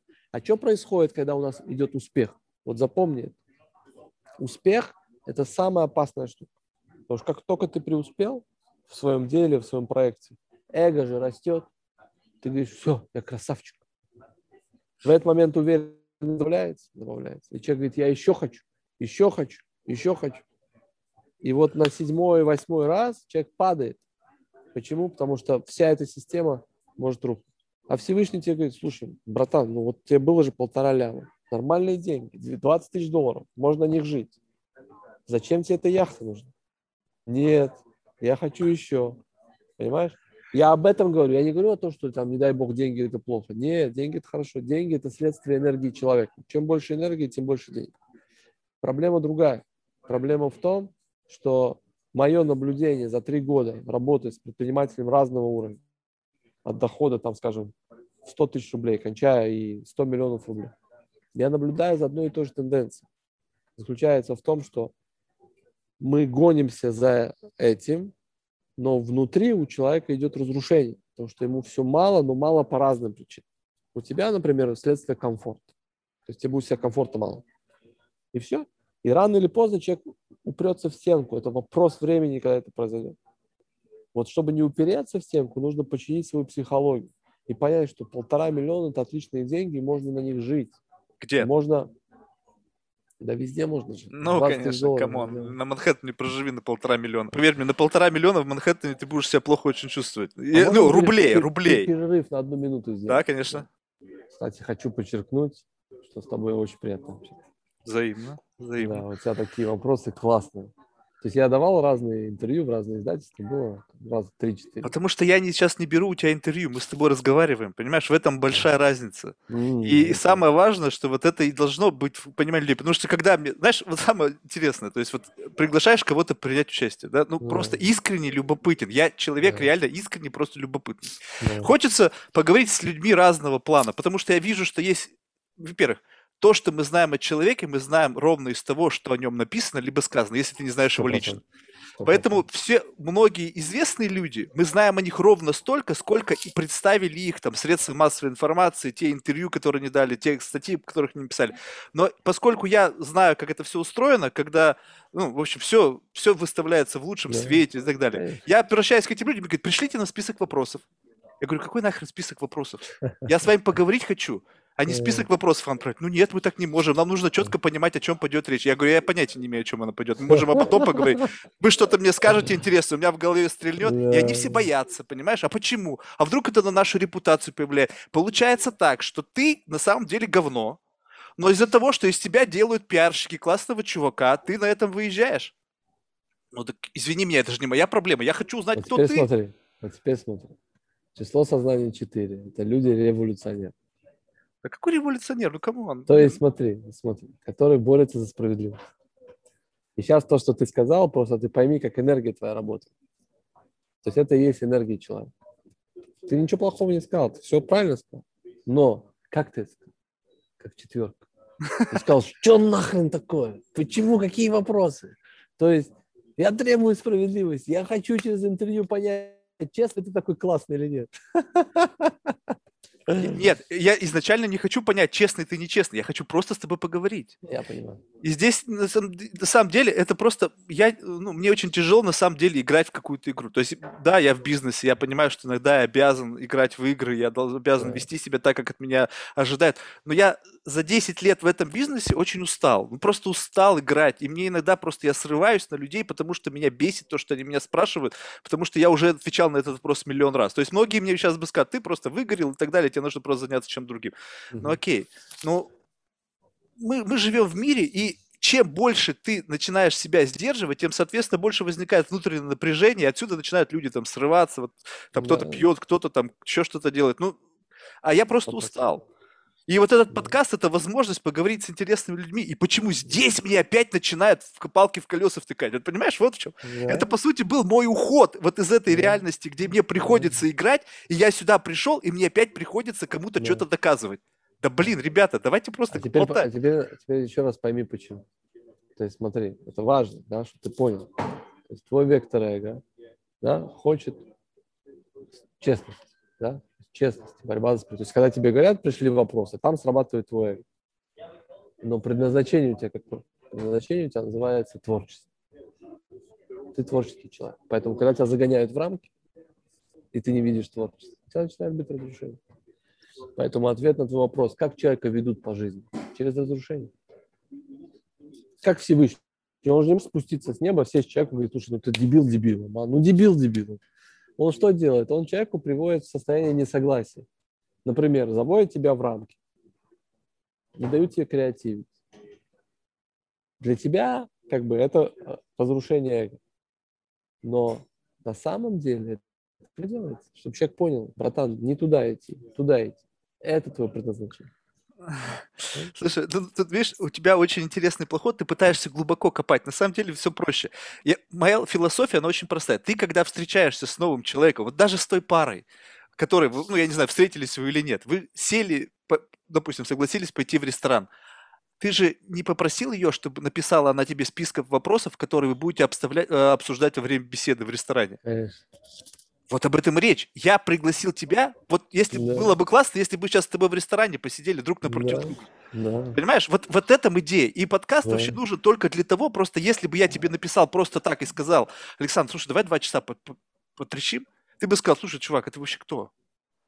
И, соответственно, шанс мой поговорить с тобой, либо с другим человеком, с ученым, с физиком, с кем угодно, был бы очень низкий, потому что, ну, недостаточно леверидж, да, для того, чтобы неизвестный чувак просто два часа, э, я на него потратил свое время. Да.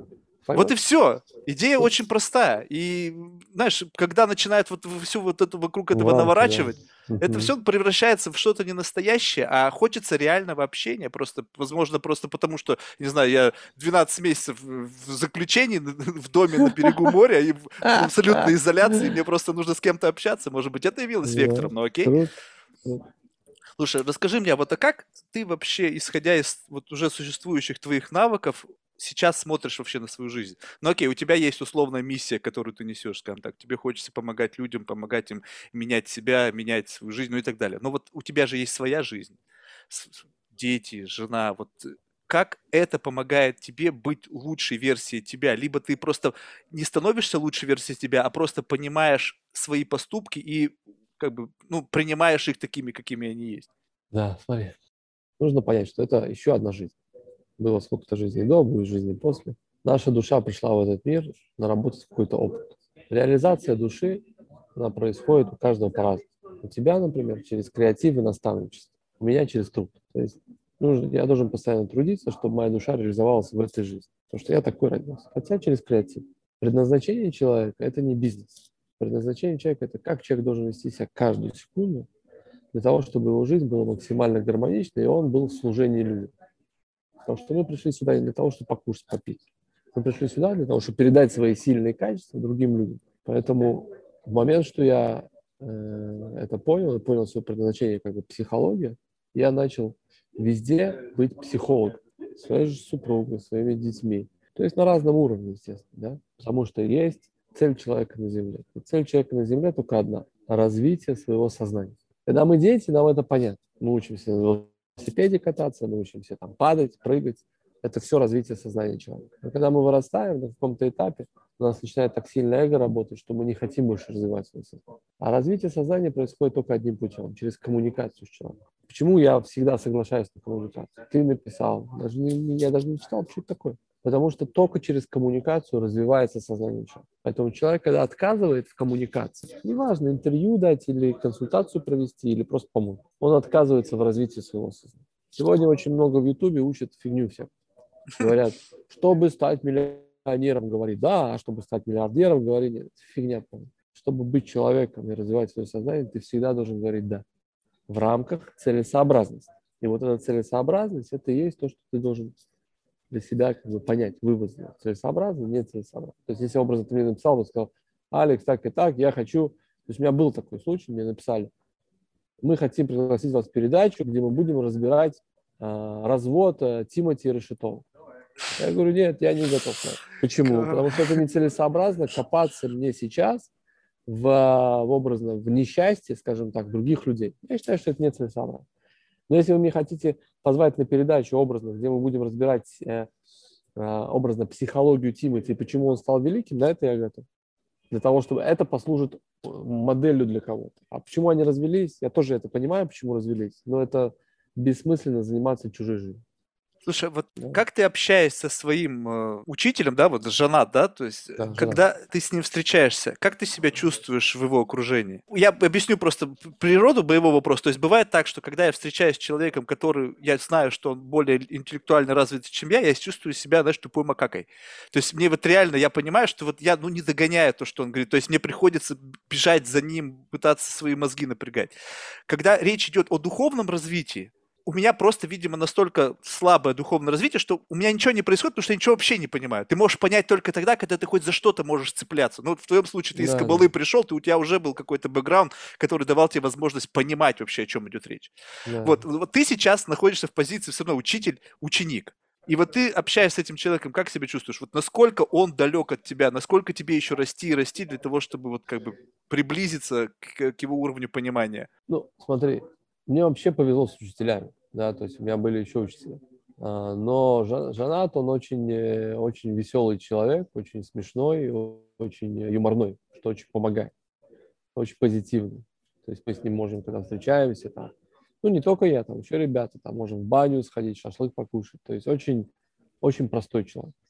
Простой, простой, простой. Несмотря на весь его капитал, вот, он остается прям, ну, самый простой. Самые простые шашлычницы, где мы кушаем шашлык руками, да. Он в основном проживает в Киргизии, в Бишкеке. То есть, несмотря на все его возможности, он в Монте-Карло не уехал, да. Ну, такой человек, ему это не надо. Потому что он в сознании своем йог, надо понять. То есть сегодня йога думают все, что это растяжка там ног, рук, но это не так. Йога – это прежде всего сознание. То есть это находиться в сознании непривязанности. А непривязанность – это что такое? Это не то, что я там к своей яхте привязался. А непривязанность – это в том, что тебе и без яхты хорошо. вот это непривязанность. Когда тебе хорошо. Либо ты внушил, ты... что тебе хорошо. Вот. Когда ты внушил, это плохо. А вот когда тебе реально хорошо, ты счастлив внутри, ну, ты радуешься, тебе классно, то это другая история. Я просто вижу да, даже примеры да, из своей жизни. То есть, например, там, мы, мы сейчас проживаем в России, но находимся сейчас уже два месяца в Дубае. И, может быть, останемся здесь еще там надолго. У меня здесь нет автомобиля, да, то есть на такси, а в, в Нижнем у меня есть мои любимые автомобили, которые я люблю. И все равно, когда я нахожусь на пляже, вижу этот закат, и вижу это море, купаюсь в море, мне хорошо, классно. И мне в тысячу раз лучше, чем я бы сидел бы сейчас там за рулем своего Мерседеса, например. Да? В Нижнем? Да. Либо сидел за рулем Мерседеса в Дубае. А, не, я, я говорю именно в, в этом сравнении. То, что мо, можно в Дубае купить потом Мерседес, это нормально. Я просто говорю, что если тебе внутри хорошо, то есть находясь образно в воде, в море, да, то это уже много. Потому что многие люди, если ты посмотришь даже на пляж, приходя, они приходят, сидя на пляже, и они все равно сидят там в телефоне, там, они страдают, их мысли находятся где-то, они что-то пытаются проконтролировать и так далее, да. Я просто привожу очень хороший пример. Знаешь, какой у меня до вообще, до, до Сюцая, до науки Сюцая был такой пример. У меня супруга была беременна первым ребенком, у нее было день рождения, и она захотела подарок на Мальдивы поехать. И я приехал с ней на Мальдивы, были там две недели. Она там кайфовала, лежала. Я две недели страдал, потому что я пытался проконтролировать свой бизнес, я писал тысячу сообщений, я все пытался понять, что там происходит, а где это, а это сделать. И я просто спустя две недели, я вообще не помню эти Мальдивы. Mm. Понимаешь, что происходит? Вот это называется, и в этом состоянии живут очень многие люди. Что то есть как бы гонятся за благами, Мальдивы, корабли, но в результате, когда они там находятся, в моменте, они, в моменте они же думают о другом. Поэтому в, в науке раджа-йога есть такая хорошая фраза, которая говорит, ценностью является только наша жизнь, все остальное не наше, божественное. И вот ценностью является только наша жизнь, говорит следующую вещь. Первое, важен только этот миг. Все остальное не наше. Второе, занимайся только своей жизнью. Не лезь в жизнь других людей. А основная масса людей чем занимается? Пытается научить всех жить. Неважно, соседа, еще кого-то. Постоянно пытается научить кого-то. Дай свой совет. Занимайся только своей жизнью. Все это начинается с детства. То есть родители считают, что дети – это их собственность, и они начинают влазить в их жизнь, и из-за этого все дети ходят к психологу. А на самом деле программа очень простая. В 14 лет у ребенка подключается полностью эго, он выходит из ауры мамы и папы, поэтому у евреев есть бармитсва. И ребенок становится полностью божественным существом, которое отвечает перед Творцом. Родители не должны больше жалеть его жизнь. Вот. Теперь идем дальше. Поэтому, когда я встречаю женатом, то есть первое, я, конечно, а, очень сильно получаю такое удовольствие от общения с ним в плане его юмора, он очень смешной. Вот плане профессиональном скажу так, его мышление отличается от моего мышления где-то на тысячу километров. То есть человек, который... Ну, ты сад, садгуру. Слышал по такому?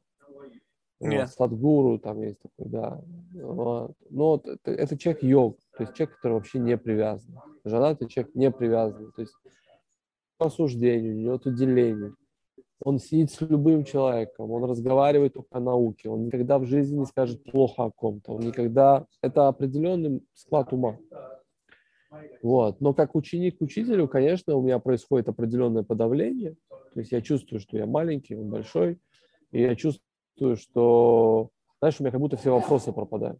Знаешь, mm-hmm. это ощущение. То есть ты шел с вопросами, у тебя там список был, и как только ты в его ауру попадаешь, ты такой сидишь и думаешь, не, это дурацкий вопрос, это дурацкий вопрос, это дурацкий вопрос, это тоже дурацкий. И не задаешь, а я все равно задаю даже самые дурацкие вопросы. Я не знаю, у меня, видимо, я, тормозов нету, я все равно знаю, что это потенциально дурацкий вопрос, но я спрошу. Ну, Жанат просто у него определенная энергия еще такая. То есть ты когда, если, ну, дай бог, ты с ним познакомишься, ну, я думаю, в жизни познакомишься 100%, а, ты увидишь, что попадая в его ауру, знаешь, как ступор такой происходит. Mm. То есть его энергия такая подавляется. И как будто, знаешь, как, как э, купол такой накрывает тебя, и ты такой сидишь, и у тебя таких нет мыслей в голове. Потому что цель же наша какая у всех? То есть развитие сознания для чего? Для того, чтобы прийти в сознание безусловной любви к Творцу. То есть прийти в сознание, что все, что в нашей жизни происходит, хорошее, плохое, неважно, это, безусловно, любовь Бога к нам. Вот когда человек приходит э, в такое сознание, когда это произойдет, у человека наступает, называется великая пустота. Mm. Великая пустота – это когда нету мысли в голове. Все. То есть нам кажется, что нам нужны мысли, но мысли не нужны. То есть все мысли человека – это же результат или вчерашних действий, или страх за будущее, или какая-то оценка. Да? Слушай, вот мне вот это очень интересно. Почему сейчас вообще об этом стали говорить? Почему э, активно сейчас, причем на разных уровнях, люди пытаются добиться состояния абсолютно отсутствия любых мыслей в голове? Вот чем это обусловлено? Это какой-то ведь, ну, я просто, это тренд, а, объективно, я слышу это не только от тебя, я слышу это от многих совершенно разных людей, живущих на разных континентах. Это потому что, когда наступил 2000 год, то планеты там перевернулись, и сейчас начался век психологии. Будет длиться тысячу лет. То есть каждый человек, который рождается, он рождается с двойкой в дате рождения, который отвечает за понимание других людей. А до 2000 года все рождались с единицей и с девяткой. Единица и девятка, да, образно, это две энергии. Единица – энергия решительности, эгоизма, а девятка – энергия механических действий. Поэтому если ты понаблюдаешь за детьми сегодня, то дети одну и ту же вещь не могут делать дважды. То есть игрушку поиграл один день, на следующий день другая игрушка. Девяток нету в дате рождения, нету механических действий. А мы, родители, все с девятками. Мы хотим, чтобы ребенок, вот тебе, я тебе медведя купил, вот до посинения прям, играй с ним, пока я тебе нового. Ну, так же хотел. А ребенок у меня, да, он там 2 секунды с чашкой, 2 секунды с айпадом и так далее. 2000-е годы – это век психологии. То есть сейчас все рождаются, то есть идет планета Луна. И из-за этого очень сильно меняется психология всех людей. Вот, и поэтому начинает быть. То есть планеты влияют на наше сознание, и наши мысли приходят от этих, от влияния этих планет. Слушай, ну просто я почему спрашиваю этот вопрос, потому что когда я это слышу, у меня возникает такое представление, что людям некомфортно находиться с самим собой. Вот мне, например, очень комфортно со своими мыслями, я не хочу их выключать, и я, мне нравится мой внутренний диалог, и может сейчас кто-то скажет, что я просто шизофреник, и у меня там куча персоналитис, которые внутри меня живут. Но мне комфортно, я не хочу это глушить, меня никто там не гложет, меня никто не, не, не, не, не, не раздражает. Зачем мне вот это состояние, вот этого опустошения мысленного, что оно мне даст, какой бенефит от этого состояния? Да, это очень хороший вопрос. То есть, когда у тебя нет мыслей, называется великая пустота, или хотя бы их меньше становится, ты тоже начинаешь чувствовать, у тебя происходит другая связь с Творцом. И внутри тебя наступает такое, знаешь, состояние такого радости, блаженства. И все твои мысли, они намного, то есть, когда у тебя идет какой-то посыл к Творцу, он происходит намного более быстрее. То есть связь так работает. Чем больше загрязнен твой мозг, то есть мыслями, каждая, куда мысль, туда энергия. Получается, если ты утром, например, проснулся, представь себе, это как батарейка айфона. У тебя как бы 100%. Каждая твоя мысль, то есть ты направил мысль на человека, какую-то ситуацию, то есть там человек есть, конечно, туда направил мысль, туда ушла энергия. И в течение дня полностью твоя энергия начинает опустошаться. И получается, что образ твоей жизни ухудшается у человека. То есть один вообще уже в 3 часа спать хочет, другой в 6 хочет. И дальше мы вынуждены действовать. То есть почему люди едят много, почему там сладкое потребляют? Потому что не хватает энергии для того, чтобы качественно прожить день. Mm. Вот. Почему, например, ты видел, наверное, йоги, они уходят там в медитацию спят, там полгода без воды, без еды, вот так вот в медитации сидит и проснулся. То есть это дано человеку, какие качества. Это не какие-то сверхлюди, это не все такие. Просто мы же, как бы обычные люди, которые же родились у обычных родителей, мы проживаем жизнь вот, вот так. И получается, что вот мы сейчас с тобой говорим, как бы, да, то есть мы глобально, мы же ни о ком не думаем, кроме о том, что мы сейчас с тобой говорим. Uh-huh. То есть туда уходит у нас энергия, правильно? Ну вот. А когда человек думает обо всем, переживает, думает, у него сливается энергия. И поэтому, ну, простой пример, это очень простой. Человек утром получил плохую новость, он уже целый день все, энергия упала, он целый день ходит в депрессиве. Вот. То, что ты говоришь, ты говоришь от следующего, ты говоришь, я, в принципе, доволен своими мыслями. Это очень хорошо, что у тебя положительные мысли, они негативные. Это классно. Почему? Они но... не всегда положительные, они такие, какие они есть, но а, что, ну, ты живешь в реальном мире, мысли могут быть и хоры, хорошие, и плохие. То есть да. ты, ты не можешь быть постоянно на позитиве. Ну, не знаю, если под колесами с утра до вечера, может быть, можешь. Но жизнь реальная. Да, поэтому но положительные и негативные мысли, их окрас, который мы даем, это наша интерпретация этих событий. Понимаешь? То есть это же чистая интерпретация событий. Да? То есть, и получается, что и она зависит от внутренности и от внешности. То есть ты, например, живешь там образно на берегу Испании и видишь там море, то, естественно, у тебя шансы, что там получаешь дофамин витамин D, это увеличивает качество твоих мыслей. Блин, да это боринг, это супер вообще надоело, просто уже тошнит от этого. Ну, видишь. Вот. А сейчас человек живет, слушает нас где-нибудь, не знаю, там, в Пензе. Вот, у него там серость вот на улице. Теория относительности. Да. И получается, что это же, то есть мысли и их окрас – это интерпретация событий. То, что волнует тебя, там не волнует меня. То, что волнует меня, может быть, не волновать тебя. Но энергия сливается в любом варианте. И получается, для того, чтобы сохранить себе энергию и чтобы жить качественно, нужно уменьшить количество мыслей и привести их к минималке, а лучше к нулю. Один из примеров самый классный, почему все спортом пошли заниматься? Как бы да, все это пропагандировали, что якобы у вас будет красивая попа, но это все фигня. На самом деле наша энергия кундалини находится в копчике. И когда человек занимается активностью, ходит, бегает, плавает, прыгает, энергия кундалини поднимается к седьмой чакре. И вот так вот ходит по нам. Чем быстрее и сильнее мы поднимаем эту энергию, тем меньше мысли уходит. То есть меньше мысли остается в голове. Поэтому любой человек возьми, кто позанимается час активным спортом, у него будет меньше мыслей. Все. Да, Поэтому задача – это уменьшить мысли. Что поднимает, увеличивает количество мыслей? Первое, мини... мало физической нагрузки. И второе, это неправильное питание. Потому что когда человек ест много мяса, фастфуд, то это ухудшает качество его мысли. Потому что энергию, с которой мы соприкасаемся, то есть, например, с едой, эту энергию мы принимаем на себя. Если эту корову образно, когда ее убивали, она там орала, а не кошерно, что ее сперва усыпили, то ее страхи и весь ее, то, что на тонком плане произошло, оно передается человеку. Поэтому возьми любого человека, кто ест, например, много мяса и мало мяса, у них разное количество тревог. Это качество жизни, тревоги. То есть мы можем говорить о внешнем качестве, где ты живешь, как ты живешь, на чем ты ездишь, в чем ты спишь. Но я, а, мы, я, а я говорю о внутреннем качестве, что неважно, где ты живешь, как ты живешь, внутри ты разрушен, да, может быть, тебе кайфовее от того, что у тебя там постель более приятная или машина более удобная, но внутри тебе хреново. И за три года работы, когда ко мне приходило там, ну, уже полторы тысячи человек точно, с разными достатками, и живут прям очень хорошо люди, но внутри-то разрушены. Понимаешь, и вот с этим можно работать. Слушай, тогда как найти этот баланс? Потому что, смотри, я просто объясню, как. То есть, одно дело, когда ты, допустим, уже дорос, там, как Абрамович, ему по барабану, он там в шортах ходит, и насрать ему, кто там, что о нем думает. Но когда ты еще до этого уровня не дорос, ты живешь в обществе, которое, в принципе, создало рамки определенной модели поведения. Если ты вдруг э, пойдешь против шерсти, тебе скажут, что ты сумасшедший, да? Или либо, ну, в общем, как найти реальный баланс, когда ты и в то же время находишься в гармонии с самим собой, и в то же время ты не живешь как там монах где-нибудь там на Тибете, да, и ничего там кроме риски, о, чашки риса и там стакана воды в день ничего не пьешь.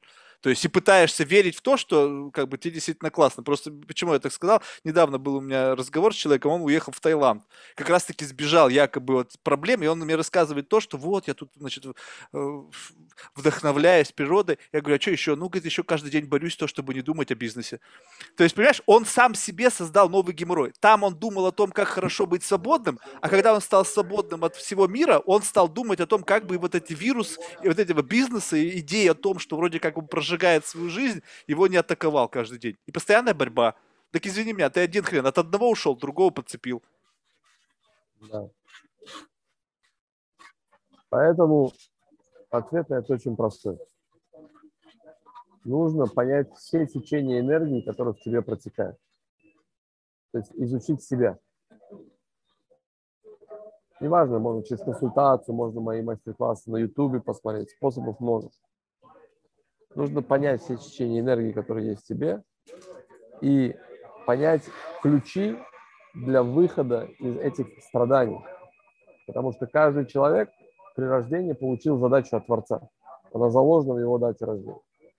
И через задачу от Творца, если человек начинает через нее действовать, у человека происходит изменение программы внутренней, а значит внешней.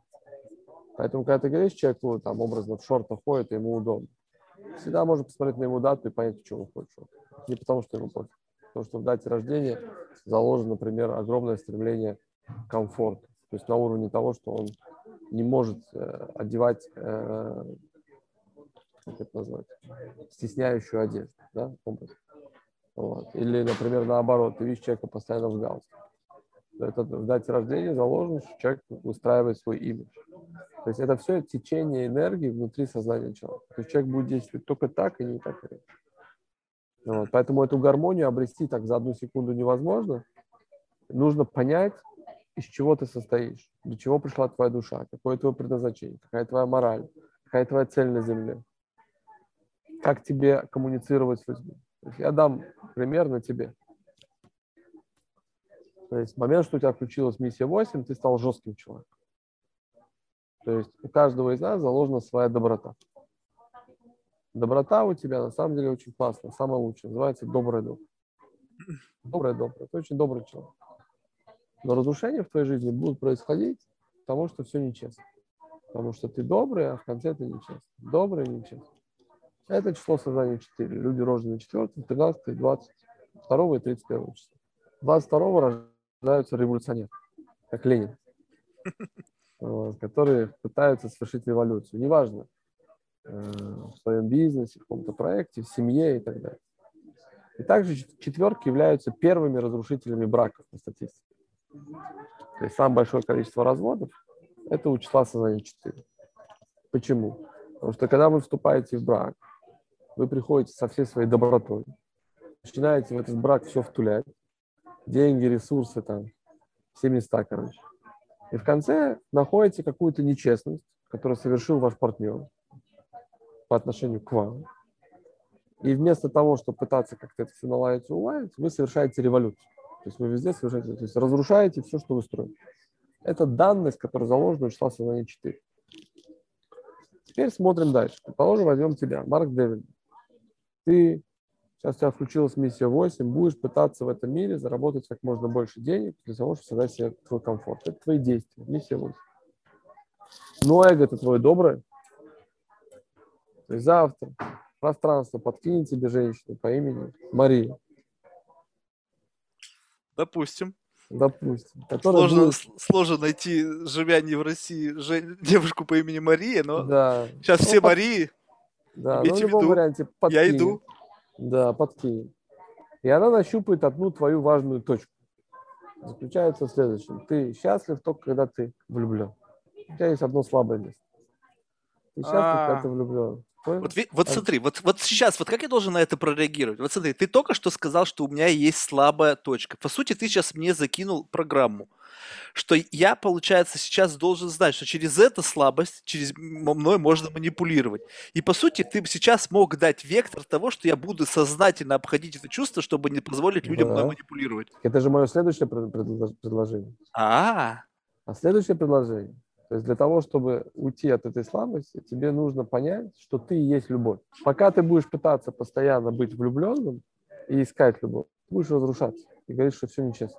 А в момент, что ты в сознании своем поймешь, что ты есть любовь, и ты должен давать любовь людям и не ждать ни благодарности, ни честности, ни результата, твоя жизнь кардинально поменяется и будет так, как ты хочешь. Теперь идем дальше. И получается, что такой приказ человек, как ты, который эго доброе, всем доброе, но будет находиться только там, где есть любовь. В действиях своих постоянно будешь пытаться всех призвать к дисциплине и к труду. Да? Это будет э, в плюсе иногда получаться, иногда не получаться. Почему будет не получаться? Потому что наше сознание развивается только в кризис. То есть, когда у нас все хорошо, мы не развиваем. Когда мы наслаждаемся, мы не развиваем. Но мы же должны развиваться, потому что мы же пришли сюда пройти этот опыт. И поэтому будут создаваться кризисные ситуации, и эти кризисы тоже все понятны через дату рождения, куда они будут направлены. То есть неважно, на тебя бутылку упадет или кирпич. Вопрос, должно упасть или не должно упасть. Что упадет, это решит. И получается, эти кризисы всегда будут направлены именно вот на эти вещи. То есть куда будут направлены образом все твои кризисы? На том, что человек не будет давать тебе любовь, будет вести себя нечестно и будет тратить много твоих ресурсов, денег. Потому что ты будешь очень, очень э, тяжело к этому относиться. Теперь смотри. Предположим, ты бы меня не встретил. Ну, жил бы и жил.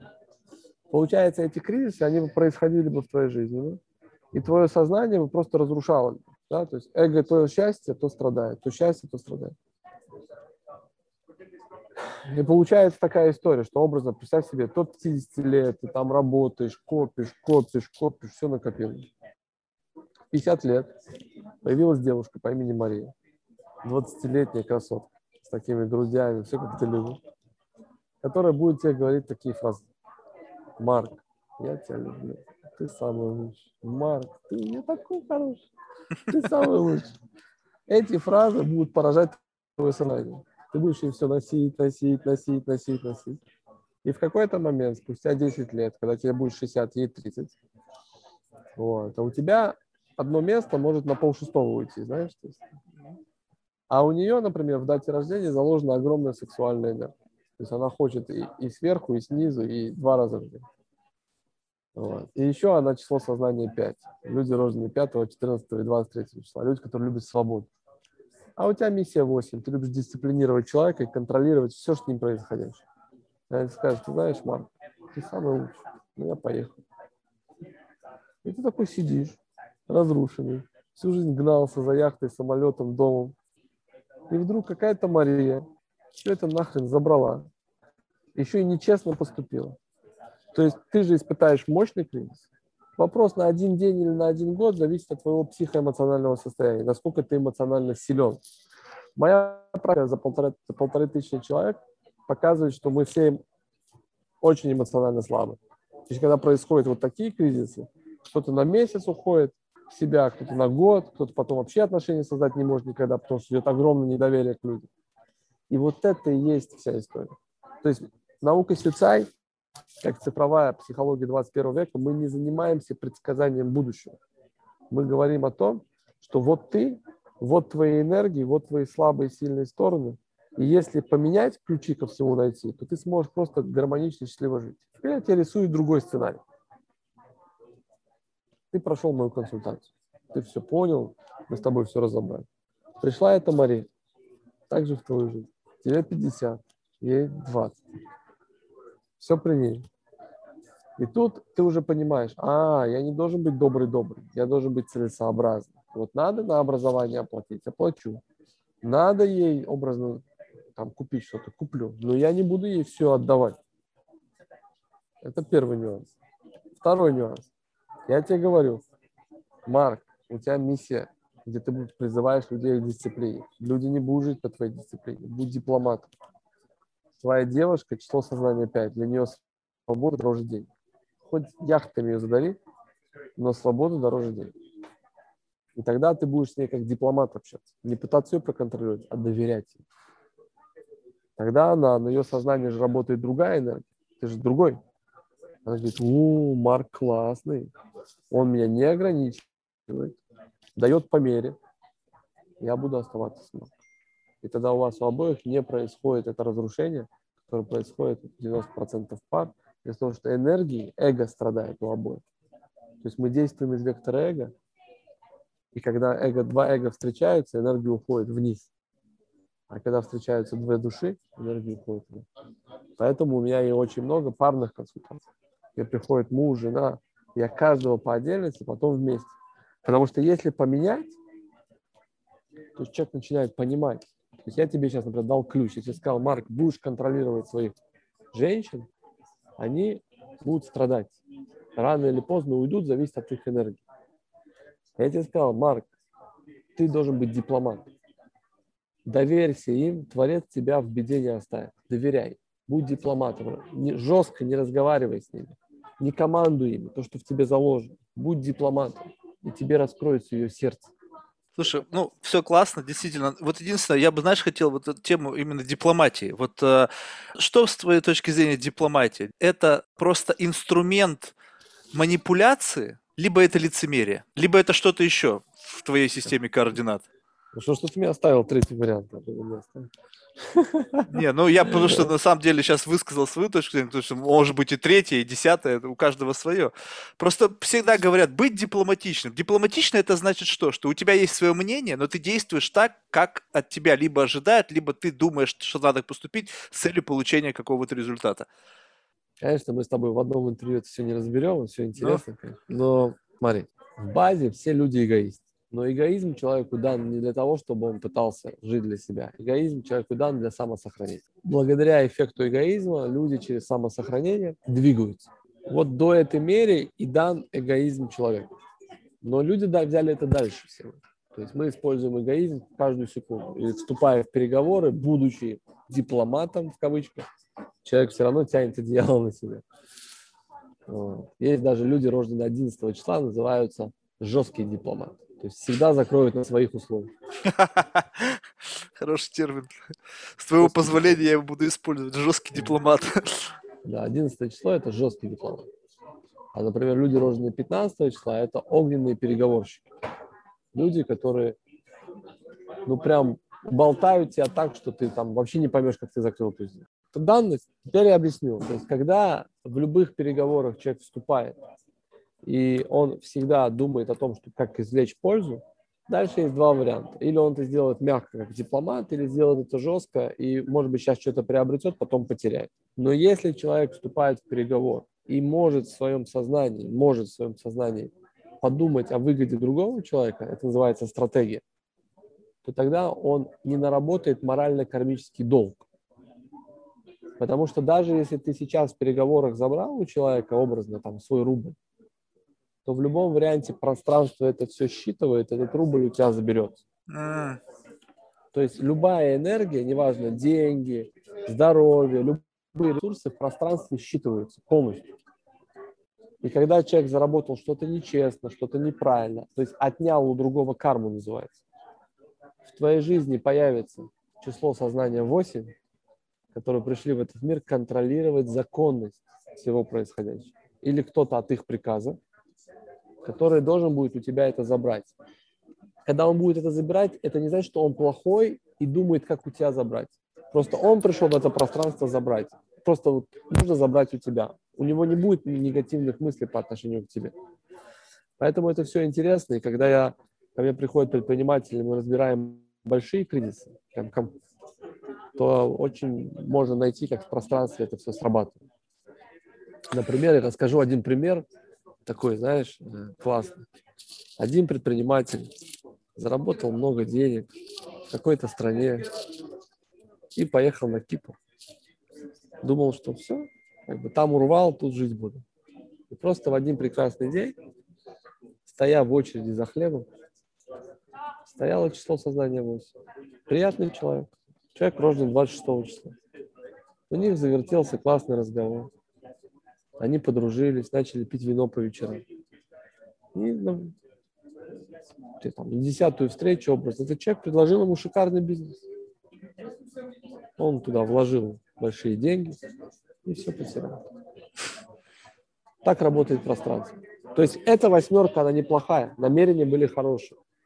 Этот человек должен расстаться с этой суммой. Отдаст ли он их в долг, и ему не вернут нападут ли на него грабители заберут, или через проект он даст, это вообще не важно. Тут вопрос, насколько морально-кармический долг сложный. То есть, если образно тяжелый долг, то тогда могут и по башке дать. Если легкий, то могут просто в проект не то завести. То есть зависит всегда от фазы долга. Вот такая.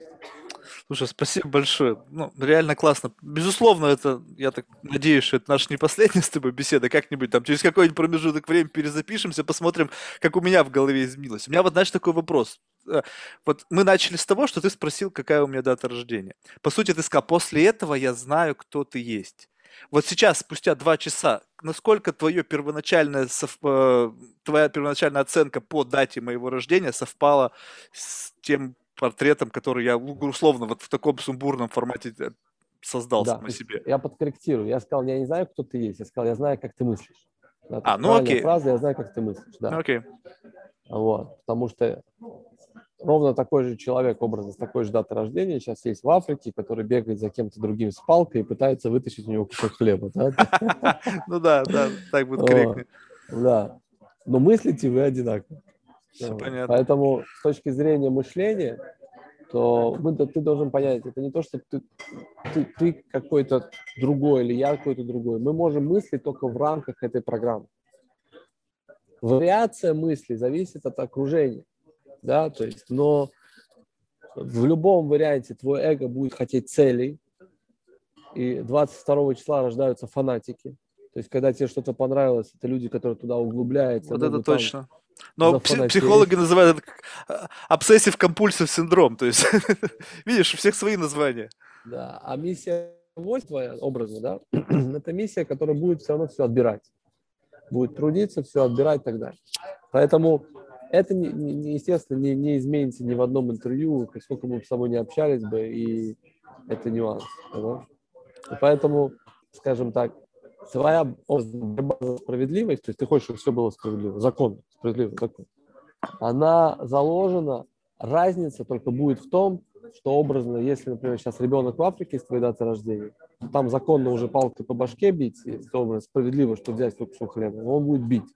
А для тебя это будет просто чуждо, потому что ты живешь в Испании, скажешь, что с ума сошел.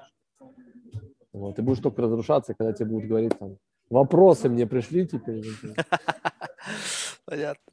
Ладно, супер, спасибо большое. О, слушай, в завершении мы всех спрашиваем один и тот же вопрос. Это вот как раз-таки так, как ты попал ко мне. Это кого бы ты мог рекомендовать в качестве потенциального гостя или гостей из числа людей, которых ты считаешь интересными? А я могу подумать? Ну, надо сейчас сказать. Потом еще кого-нибудь можешь прислать, но сейчас главное хоть одного выдавить. Есть э, разные люди. А, давай я тебе порекомендую тогда человека, который просто в той же самой науке без разницы, это, это вопрос это лично к тебе, да, то есть вообще не важно откуда, просто по какой-то причине ты считаешь, что это человек, чье мнение заслуживает ну, быть услышано широкой общественностью. Ну, окей. Ну, тогда я э, порекомендую человека, который помог мне прийти в эту науку, да, mm-hmm. то есть это Сергей Теплых. Супер, спасибо. Желаю всего самого лучшего, хорошего времяпрепровождения в Дубае. Ну и дальнейшего просветления и самореализации на этом поприще. Я думаю, что ты много хороших дел сделаешь. Спасибо, дорогой. Я хочу такой вот э, небольшой финиш сделать.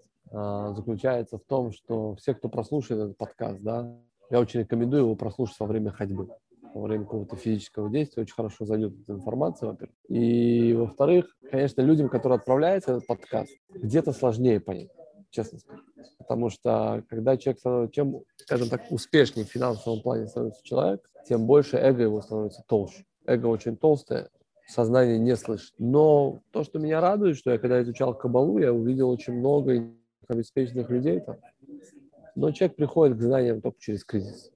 Mm. То есть человек начинает их искать только через кризис. То есть человек, который сейчас находится на яхте в Майами, лежит там, у него солнышко греет, ему хорошо, ему сейчас не дает. Вот. Но все приходят через кризис. А кризис, слава богу, он существует у всех. То есть Всевышний посылает ему каждому по своего.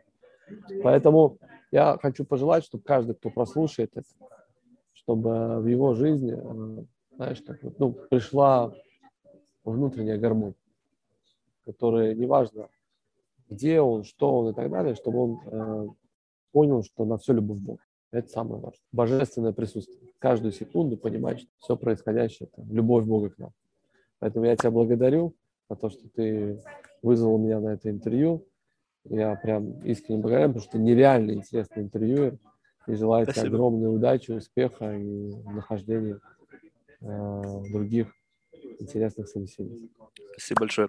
Для всех остальных, значит, в э, описании подкаста будет вся контактная информация, то есть вы всегда сможете связаться там через социальные медиа с Александром.